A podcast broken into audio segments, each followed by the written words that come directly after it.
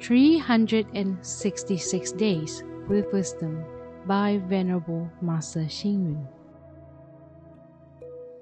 August 14th. Being without greed or sexual misconduct cultivates merits. A pure and simple life promotes longevity. Less food and less anger promote vitality. Being without desire or self interest cultivates energy. Are tonics really effective for improving our health? Our body may not need tonic at all. The good health of our body depends on exercise, normal rest, a cheerful frame of mind, regular working hours, few worries, and good life habits. These are the best ways to maintain good health. It is unnecessary to take tonics.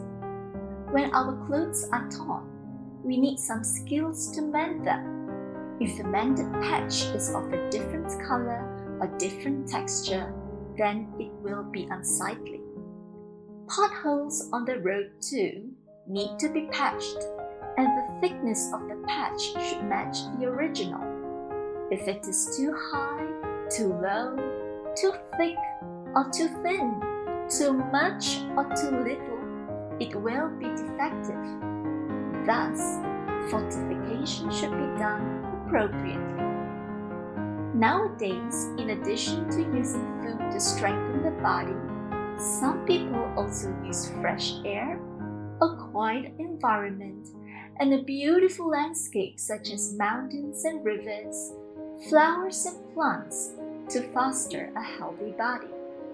In truth, a human body needs the reinforcement of nature and should not depend on the use of tonic alone to keep it healthy. If military resources and armor are limited, they should be strengthened. If the heart and spirit are lacking, all the more should they be fortified.